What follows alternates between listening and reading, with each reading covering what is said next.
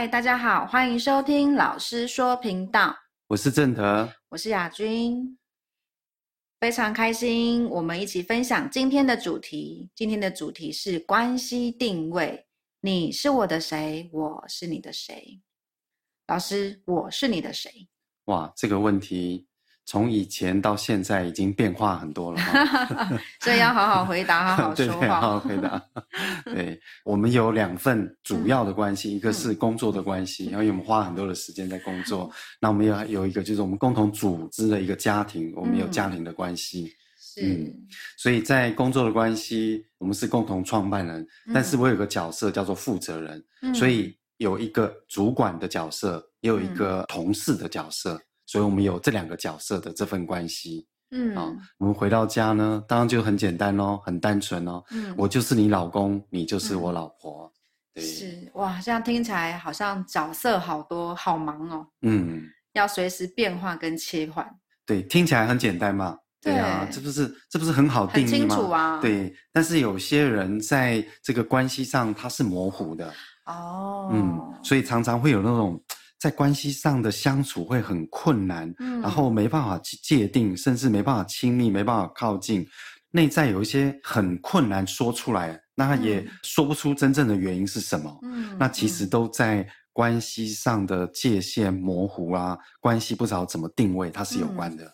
哇，太好了！那听起来这一集我们就是可以为大家来圆满关系界限的定位不清楚这样子的伙伴。嗯，是太好了。对，我刚刚才突然想到一个，就是之前有一对我们的学员家人，他们已经在一起了六七年了，他们彼此都很好，嗯、一直到有一次，女生她就内在那种情绪已经压抑很满了，是很愤怒，然后就问着他说：“问他伴侣吗？”对，问他的伴侣，他的直问吗？直问哦。因为有时候他们要 po FB 的照片，要 po 在一起，嗯，他男生就说啊，就是低调一点，然后就是不要 po 低调，对，低调听起来是对的呀，对呀，对呀，然后晒恩爱呀，对，跟朋友在一起的时候，他就说，哎，人家会介绍，他只说这是朋友，啊。可是明明是在一起，对，已经六七年了啊，这是很明确，我们可以感受到他们彼此之间很好，嗯，应该是男女朋友嘛，当然这是应该啦，对啊，所以两个人为了这件事，有一次他们大吵了一架，女生就指责男生，然后说，到底我是你的谁？好好给我说清楚，你是我的谁？哦，听他们的分享，就是男生突然在那一刻那一刹那，他愣在那里了，嗯，他不晓得怎么去回答他，嗯。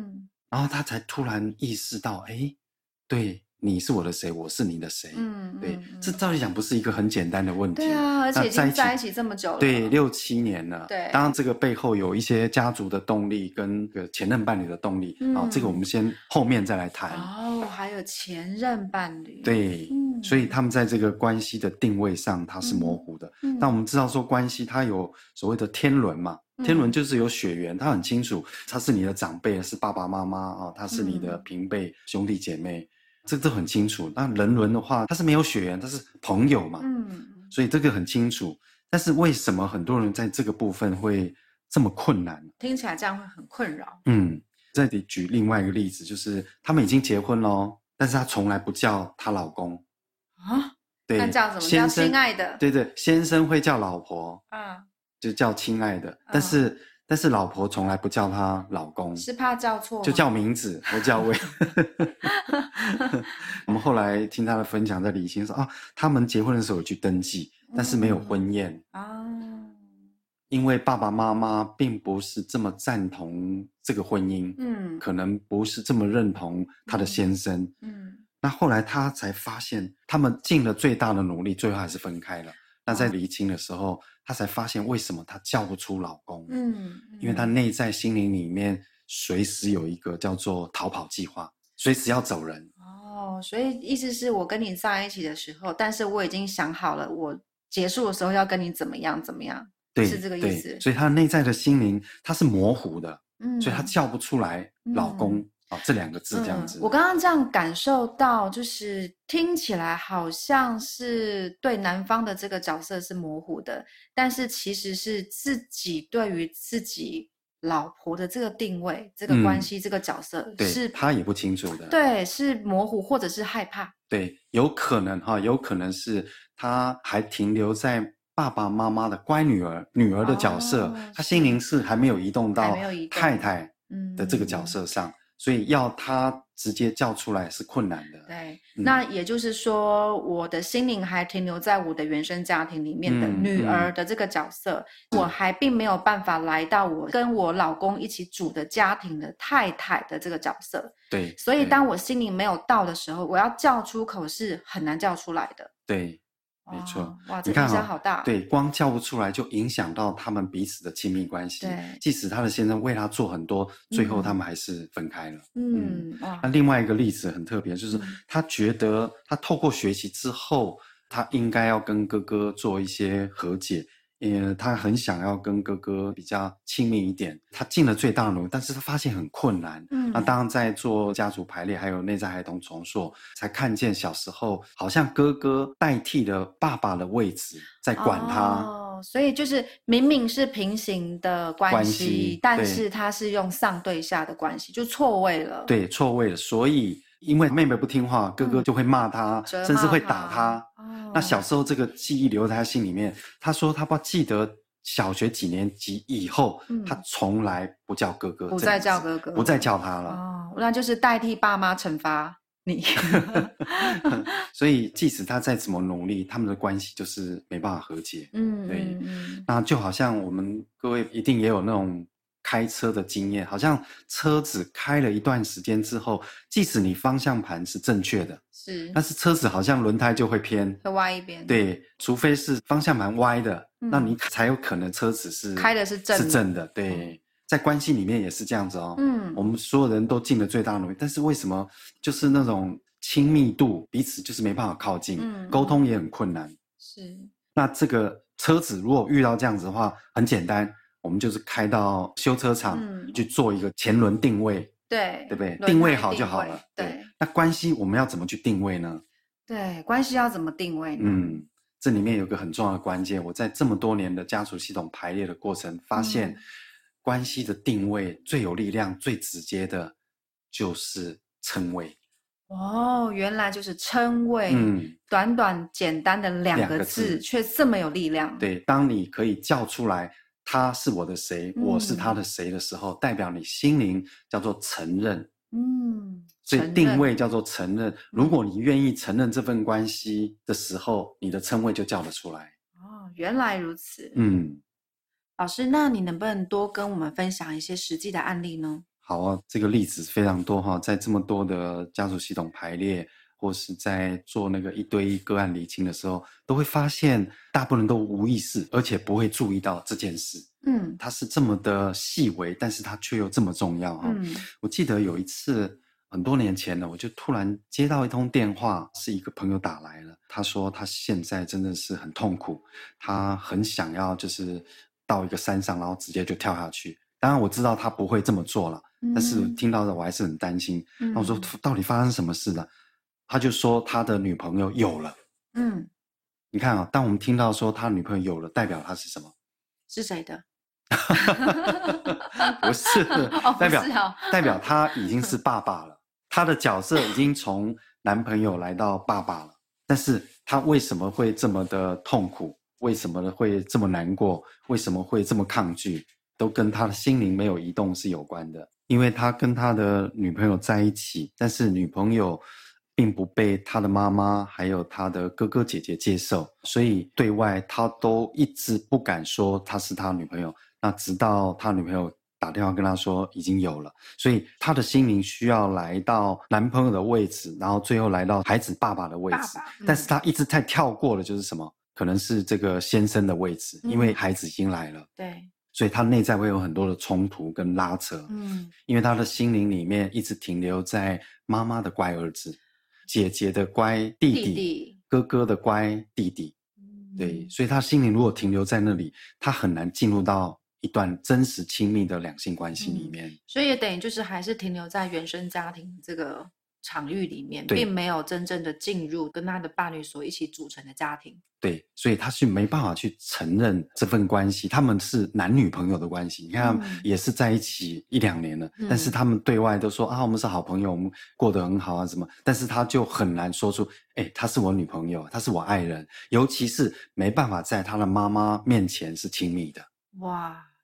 然后另外一个提到的很特别，他已经五十多岁了，他说他。这一生，因为钱也很容易赚得到，然后事业也很好。他说，这一生最大最大的困难跟挑战，就是有一份很好的亲密关系。嗯嗯，他内在里面常常说的一句话，就是真希望我父母没有把我生下来。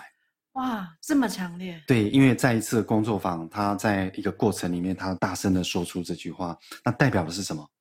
他拒绝他是一个女儿的角色。嗯，那代表什么？在他的内心里面，要直接叫。那时候我们在做那个排列，要引导他说：“亲爱的爸爸妈妈。”他叫不出口的。嗯，他从小对他的爸爸妈妈是有很深的怨跟恨，因为他是阿公阿妈带大的。哦，原来如此。嗯，所以你看那个称谓叫不出来，这一辈子啊，他心里没办法和解。那这个心里没办法和解的话，他心里没办法成长，所以他一直很难从这个女儿的这个角色移动到一个成熟的女人。嗯，所以没办法来到一个成熟，他也很难真正进入到一段长久深入的亲密关系。哇，那这样这最大的困难。那这样只能谈远距的恋爱。不过后来听他讲，就是说他做完一段时间的心灵功课之后，诶，他有勇气开口，然后叫爸爸妈妈了。哇，好棒的一动哦。对，然后那一刻他才发现，哦，这个称谓对他是这么的强烈，而且这么有力量。嗯嗯，这段时间也看到说，哎，他开始哎进入到一段亲密关系了。嗯，嗯是内在其实心里也是很渴望的。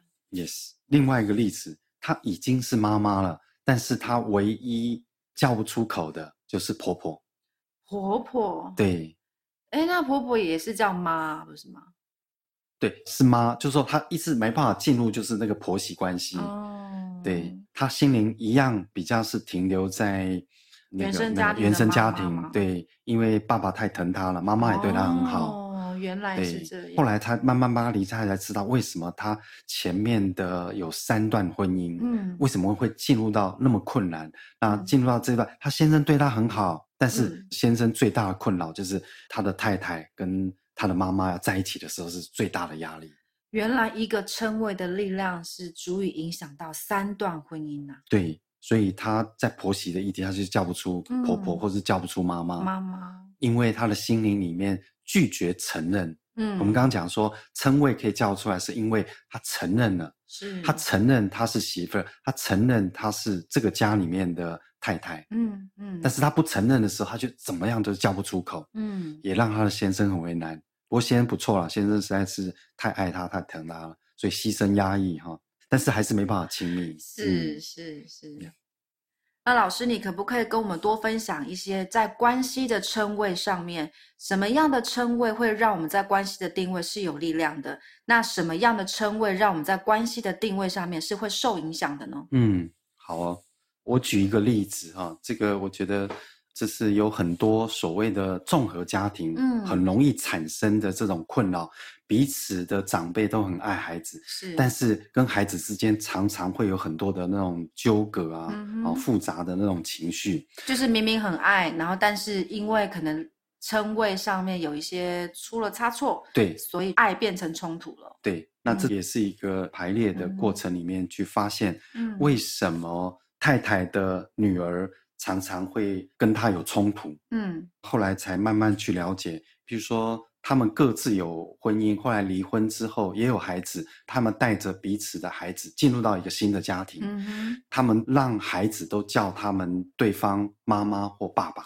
哇，这是重组家庭最容易遇到的一个议题。对，通常我们就是继父跟继母嘛，是有时候会称为阿姨啊，或是叔叔，嗯，但是他们为了彼此之间那个爱能够流动。从小他们也对孩子很好，所以就会要求孩子：哎，你要叫爸爸，你要叫妈妈。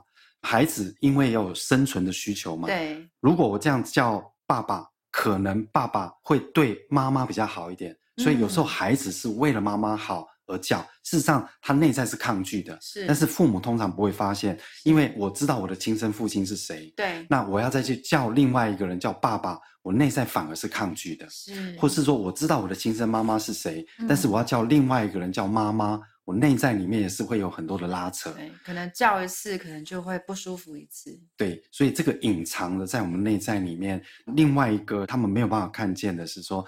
当我应该要叫叔叔或叫阿姨，然后我叫爸爸或妈妈的时候，事实上我内在也在拒绝我的亲生爸爸跟妈妈，哦、那反而让这个孩子是没有力量的。嗯、哇，那这样两边都会失去真正的一份爱耶。是，嗯、所以他们彼此这么多年，为什么对孩子这么的付出，但是为什么孩子跟他们距离还是这么远？嗯、后来经过这个称谓调整完之后，哎，发现。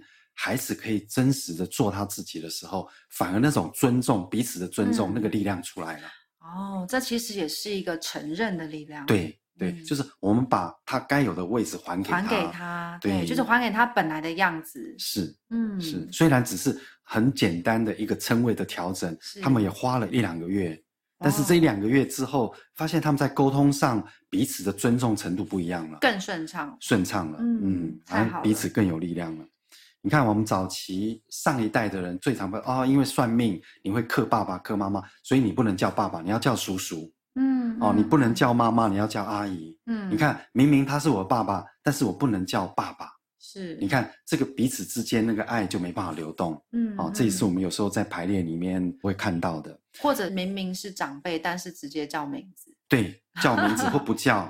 甚至你看，在学生，他明明长辈就是老师，对，他就是讨厌这个老师，他就是偏偏不叫他，连名带姓。对，那我们看到很多这样的情况。如果这一科是英文老师，通常他的这个学生的英文都不太好。他明明可能有英文的天赋，他就是不喜欢老师的这些行为，嗯，所以他就会抗拒，嗯，他反而就是在那边就气馁。嗯，有类似这样的情况。可是老师，但这是在我们东方比较常见会这样子。可是，在西方，他无论是职场文化，或者是老师或学生，他们也都，或者是甚至是爸爸妈妈，他们也很常直接就是叫他的名字。哎，对。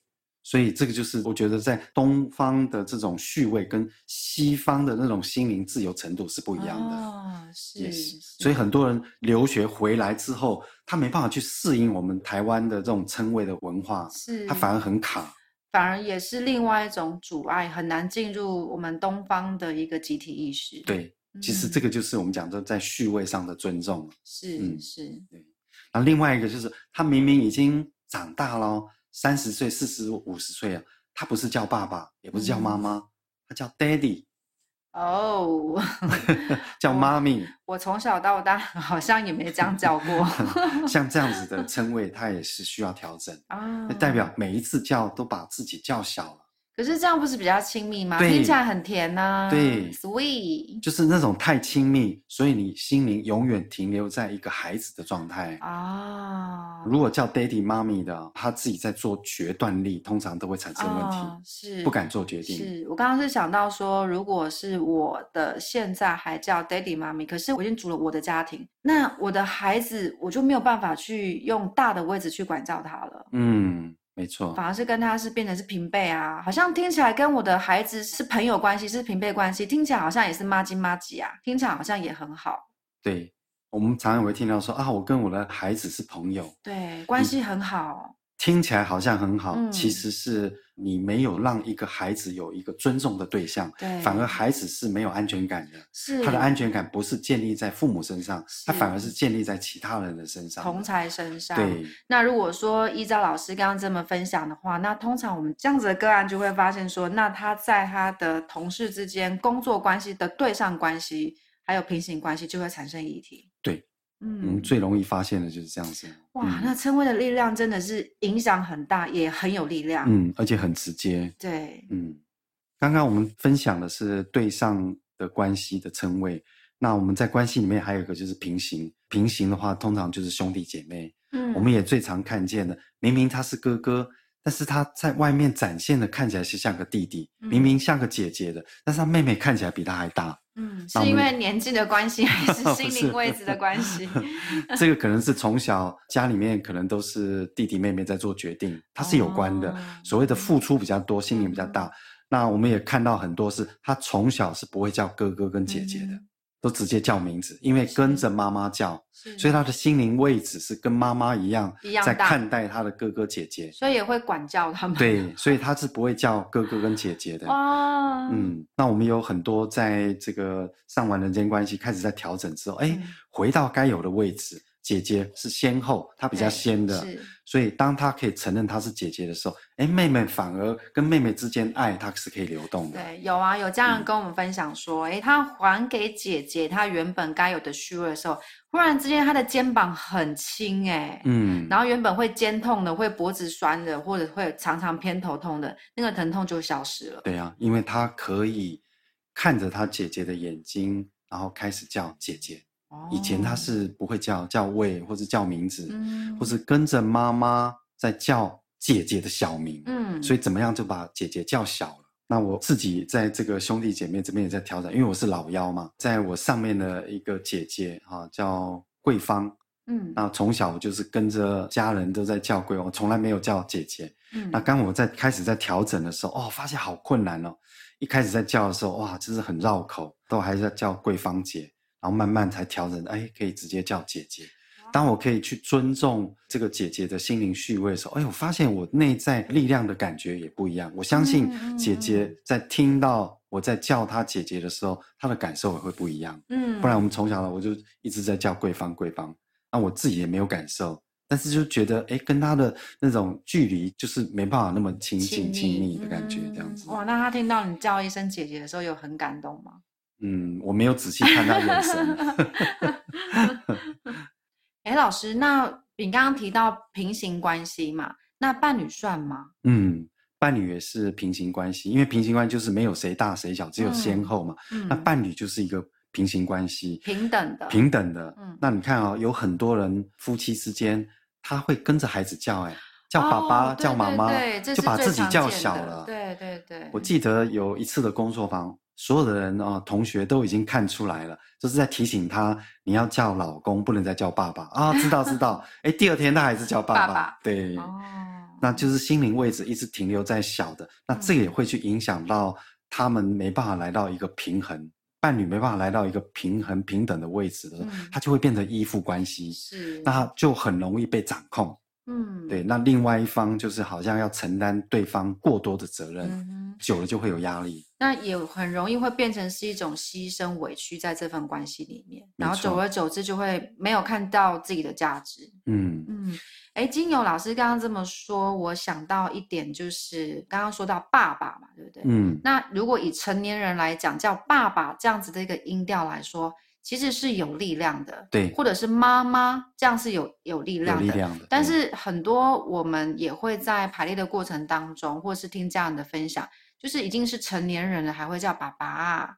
妈妈，对，然后拖个尾音，妈，对，这心灵还停留在一个孩子的状态啊。对对，所以当我们可以开始改变称谓的时候，他心灵突然也慢慢长大了。是，对是。虽然我们都会有一个古老的语言，会说，在父母的眼中，孩子永远是孩子。嗯，无论几岁，无论多老，无论年纪到底多大了，但是在爸妈的眼中，还是是孩子。是，但是在我们自己可以做的一个有觉知的学习，关系的学习，其实音调也还是需要很注重的。没错，那是一份从内心里面的一份尊重跟感谢。是、嗯、是，也是对自己最深的一份尊重。对，我刚刚也突然想到，在伴侣平行的。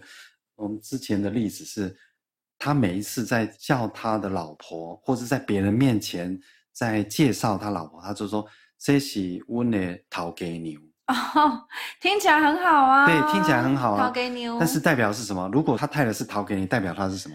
新楼啊，新楼啦。对，就是大跟小就会好像在心灵里面就是不一样了，就是好像要跟老婆领领用钱那种感觉。对。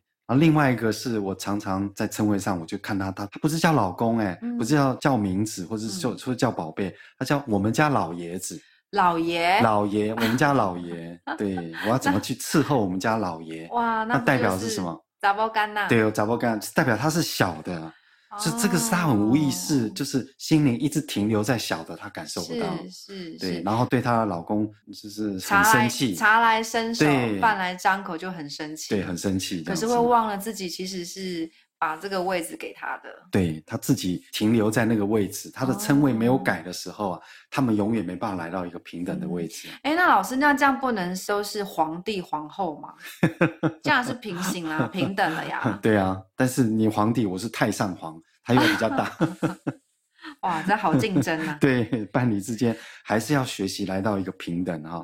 当然可以叫亲爱的，叫 honey，叫宝贝，其实是蛮好的。对啊，因为这样不会叫错啊。哦，不会叫，尤其紧急的时候嘛。对对对，重要时刻不会叫错，不然都会跳出前任伴侣的名字。对啊，就有些人会叫错。有啊，上次有一位学员分享，他突然在紧急时刻叫错，然后被踢下床。很有趣，嗯，那我们接下来可以分享对下的关系，嗯，哦，对下的关系称谓也是非常重要。啊。我知道对下，刚刚老师有提到说跟着孩子叫爸爸妈妈，就是叫自己的伴侣，那也有跟着我们的孩子一起叫他哥哥、弟弟、姐姐，对，哥哥姐姐的。哦，就好像他跟孩子是平辈一样，对，就是叫着自己的孩子叫哥哥、弟弟、妹妹、姐姐。哦，那这样比小孩更小哎。对。那这样当然管不动对方哦。是啊，嗯、所以孩子会是任性，也跟这个称谓的心灵位置它是有关的。是是。嗯，如果可以直接叫名字，我觉得也是蛮好的。嗯嗯，就是叫孩子的名字。对。嗯，或者是儿子、儿子、女儿。嗯，嗯。另外还有就是他已经很大了，还在叫他小名。小诗，对，小郑、小德，比如说已经长大了，还在叫丫丫啊，在叫丫头啊，这个都要调整了。是，那我记得也是在 FB 上啊，我们家那个小公主，她明明已经四五十岁了，她还在叫她小公主，那她就永远就是小公主。对，所以在她心灵里面，孩子就会永远停留在小的。哦，这样不行，这样公主会生病。对，病得很重，但是不是公主，更生气。全身都是病，但是不是公主。对，这个是一个对下关系，我们需要去做调整的。嗯，好，我们举了这么多的例子，最后我想用一个故事。因为这个故事真的是也有打动我的心，让我很感动。嗯、那这也是一个学员跟我分享，因为有一天突然我接到他的电话，他说他泪流满面，然后他从来没有感受到这个满满的爱。嗯、因为从小他的姐姐非常疼他，嗯、然后他也爱他的姐姐，他的姐姐很照顾他。等慢慢长大之后，他姐姐爱上了一个男人，但是这个男人呢，从爸爸妈妈到哥哥姐姐到弟弟妹妹都反对。哦，全家反对，全家反对，嗯、但是他的姐姐还是喜欢他，嗯、所以只能偷偷的，就是约会这样子。嗯、那一直到有一次，他们晚上突然接到一个电话，医院打来的，告知他的姐姐现在在哪个医院，然后目前的情况很危急。当他们赶去的时候，嗯、姐姐已经过世了。哇，那就会很痛哎。对，除了这个痛以外，姐姐的过世痛以外呢，嗯、更痛的是她跟她的这个男朋友一起夜游，啊、然后骑摩托车，一个车祸，她的姐姐就过世了。哇，那责任好大。对，而且压力会肯定会很大。对，所以她的男朋友的压力大到怎么样？因为她没事。哦。你看，原本就已经反对了，嗯、反对她了，然后他们还出去，然后还因为你。然后我的女儿，我的姐姐，然后这样过世。对，所以全家本来就反对，现在是更痛恨了。是，是。那她的这个姐姐男朋友也非常不错，他愿意承担这个人，因为他真的很爱他的姐姐，所以他也提出要冥婚。嗯。但是他们家里怎么会赞成呢？一定是反对了，对，甚至都不再理他了，然后拒绝所有的就是联络这样子。是。那非常多年了，但是他心灵里面一直惦记着姐姐，然后每次想到姐姐，他就会掉眼泪，然后就会很难过。是。你看嘛，当他。这么爱他的姐姐，他一定更会更恨，对，更怨恨这样。子，一直到有一次，他也不晓得，突然好像从那个手机里面跳出，就是他姐姐跟她男朋友的照片。嗯，突然那一刻，他也不晓得莫名就是很感动，他就突然好像有个勇气，嗯，打电话给他姐姐的男朋友。嗯，哇，这是爱的召唤。对，对方接起电话，他只说了两个字之后，对方也在那边痛哭流涕。哇这是世纪大合集吗？对，所以你猜看那两个字是什么？是承认吗？承认他是谁吗？对，莫非是姐夫？Yes。哦，他也不晓得自己内在为什么有这个勇气，他就叫姐夫。对方听到之后痛苦，因为他也在等这两个字，等很久，被承认了。嗯，你看，只是两个字，那个称谓。然后彼此之间爱就流动了，是他们家人也不用去抓住这个姐姐啦或女儿的这个过失，用恨在连接。是是，当他们可以开始去承认的时候，那个爱就彼此就流动了。是，对。如果在家族排列的场域里面，其实这位姐姐的伴侣其实也早就是她的伴侣。对，就是他的老公，也是这个家族的一份子了。是，对，是。我们通常以为是要结婚，好像有一个登记啦，对对对，然后有个注册啦，有个婚宴才叫做，哎，我们是一家人，是一个家族。但是对于家族系统排列来看，对于家族灵魂来看，只要彼此之间有爱，嗯，那他们就已经进入到一份伴侣关系，已经进入到这个家族关系了。是，难怪这承认的力量会这么的大。对，然后我说这位学员跟我分享，他说，当他经历完这个过程之后。发现他现在晚上睡觉很好睡，整个身体的那个放松是不一样的。嗯、是不是这样？就好像说不用再帮某个谁去代偿一些什么，帮他的姐姐承担些什么。对，对哇，这真的是影响或者是帮助很大哎、嗯。对，所以这个心灵的移动，你看啊，承认这个称谓这么直接的力量。对，而且好像就是一个遵从自然法则的事情而已。是，嗯嗯嗯。今天非常感谢老师为我们分享这么多关系的定位，到底你是我的谁，我是你的谁，让我们非常了解关系的称谓上面会让我们的定位其实是有力量的。嗯，嗯非常有力量。对，谢谢老师。嗯，谢谢大家。如果你对关系的学习有兴趣，欢迎你可以直接报名我们人间关系工作坊哦。我们人间关系工作坊每个月会有开一期，欢迎你。